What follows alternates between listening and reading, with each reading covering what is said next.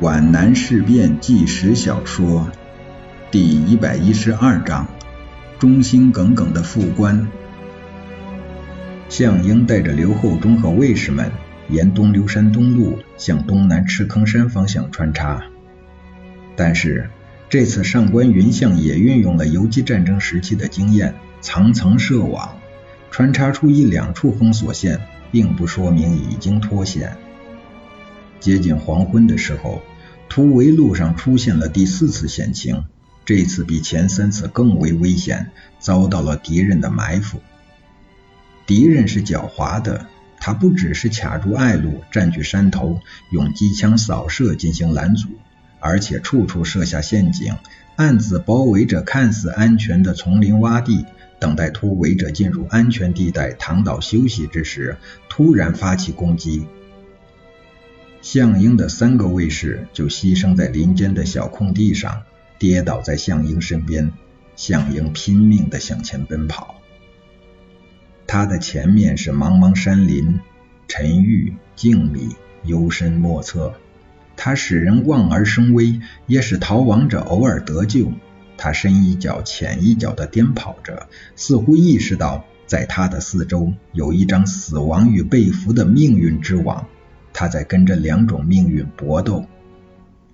项英向前面奔跑，一群卫士跟在他周围，不断的回身射击。很难分清这里面有多少理智的思考，也很难说有多少顽强的意志，而是出于一种求生的本能。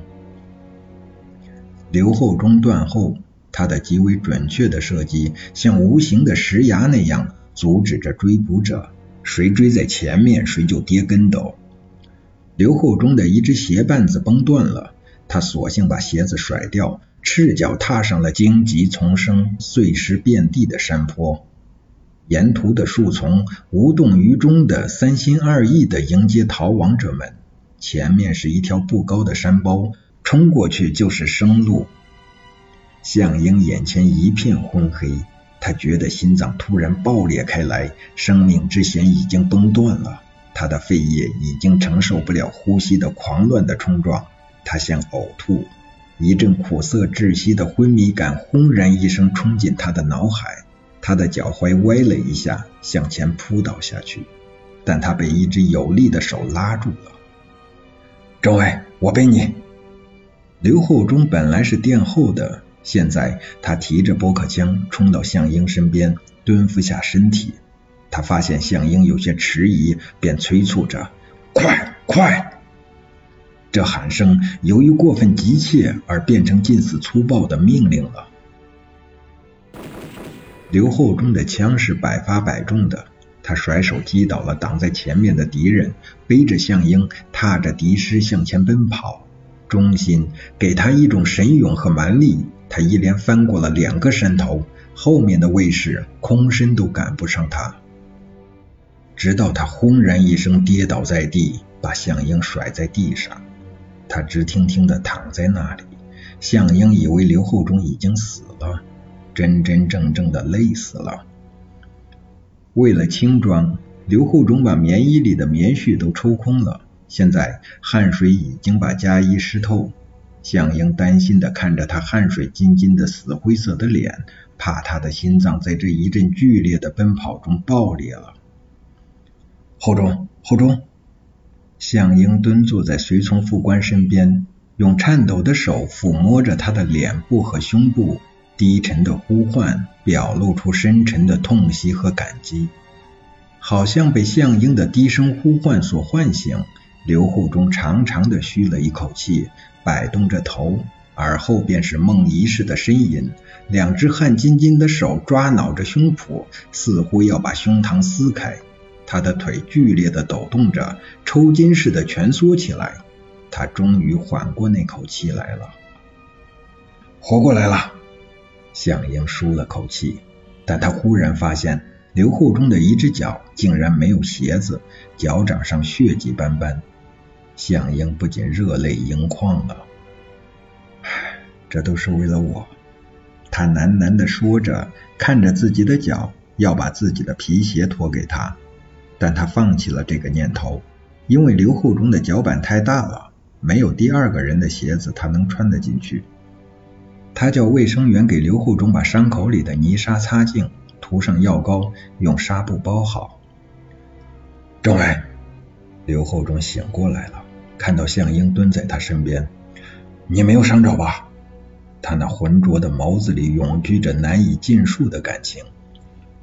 没事，我很好。向英拉着他的手，向卫士们说：“快拿水来。”向英是不轻易动感情的人，面对刘厚忠舍死相救而累得瘫倒的情状，他非常伤心。一阵阵感激之情像波浪似的冲击着他。这次失败，他是有重大责任的。擅自离队，使许多人冷眼相看。只有这个人，他的随从副官，没有任何怨言，没有丝毫疏远，始终如一的追随他，保护他，服从他。天黑下来了，向英决定休息三个小时，待刘厚忠的体力得到恢复之后，继续穿插。几经波折，项英到达了连坑一带，在这里集中了军部机关和教导总队的一些同志。敌人的疯狂搜索已经过去，突围者们进入可以隐蔽、潜伏、休息的相对安定的状态。他们与地下党组织取得了联系。两天之后，周子坤在地下党的掩护下来到连坑，和项英见面，两人抱头痛哭。与地下党组织取得联系，这是生死攸关的重要一步。这样突围者就有了依靠，地下党组织可以替他们侦察敌情，为他们选择隐蔽地点，可以提供便衣和食粮，还买来了香烟。向英和周子坤在一个烧炭棚子里躲了整整五天，这是多么难熬的时刻！怎么样才能排遣这漫长的时间呢？尤其是向英这样精力充沛的人，一旦终日闷坐无事干，那简直是一种酷刑和煎熬，感到了一种难以忍受的空虚和悲凉。这是一种精神的折磨，他的神经不但没有在悠闲中松弛，反而绷紧了。子坤，向英半躺在烧炭棚子里的草铺上，一边吸烟一边说：“你想过吗？”我们这次遭受重大损失的原因在哪里？为了节省灯油，烧炭棚子里的马灯早就熄了，它们之间笼罩着一团黑暗，只有未遮掩的棚口透进一线淡淡的星光。寒风在炭棚四周的榆树林里啸叫着，传到棚里却转变为一种长长的、连续不断的叹息之声。棚门上倒挂的茅草，在冰冷的气流冲击下飒飒的颤抖。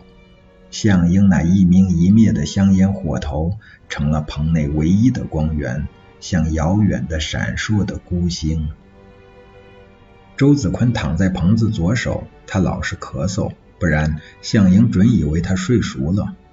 草铺上传来悉悉嗦嗦的声音，他撑坐起来，披上棉衣。他不习惯躺着讲话，向英还能看到副参谋长的眼睛的微光。周子坤迟疑了一会儿，说：“政委，这是个十分复杂的问题，主观原因、客观原因都很多。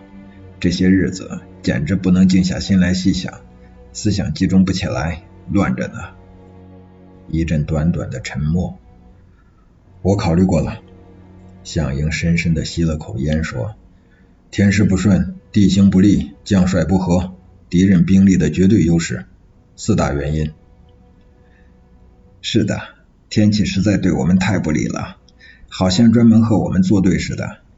周子坤附和说，在我们进攻的时候，连日阴雨，延缓了我们的行动；当我们被围的时候，倒都是晴天，有利于敌人的进攻，造成我们突围的困难。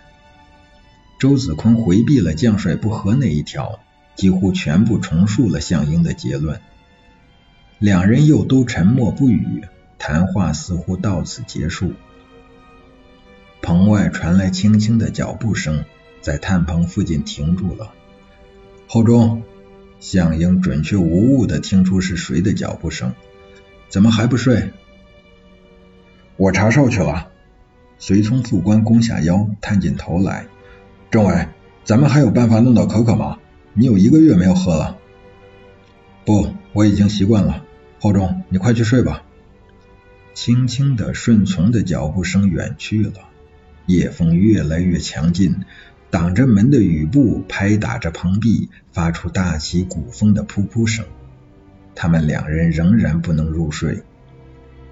子坤，地下党传来的消息是可靠的吗？你是指？周子坤咳嗽着。镇长被俘，是敌方散布的谣言吧？真是叫人。向英无法找到准确的措辞，长叹一声，就不再说下去了。他不能预想叶挺的未来，也不能预想自己的未来。他的沉重的思绪伸向过去，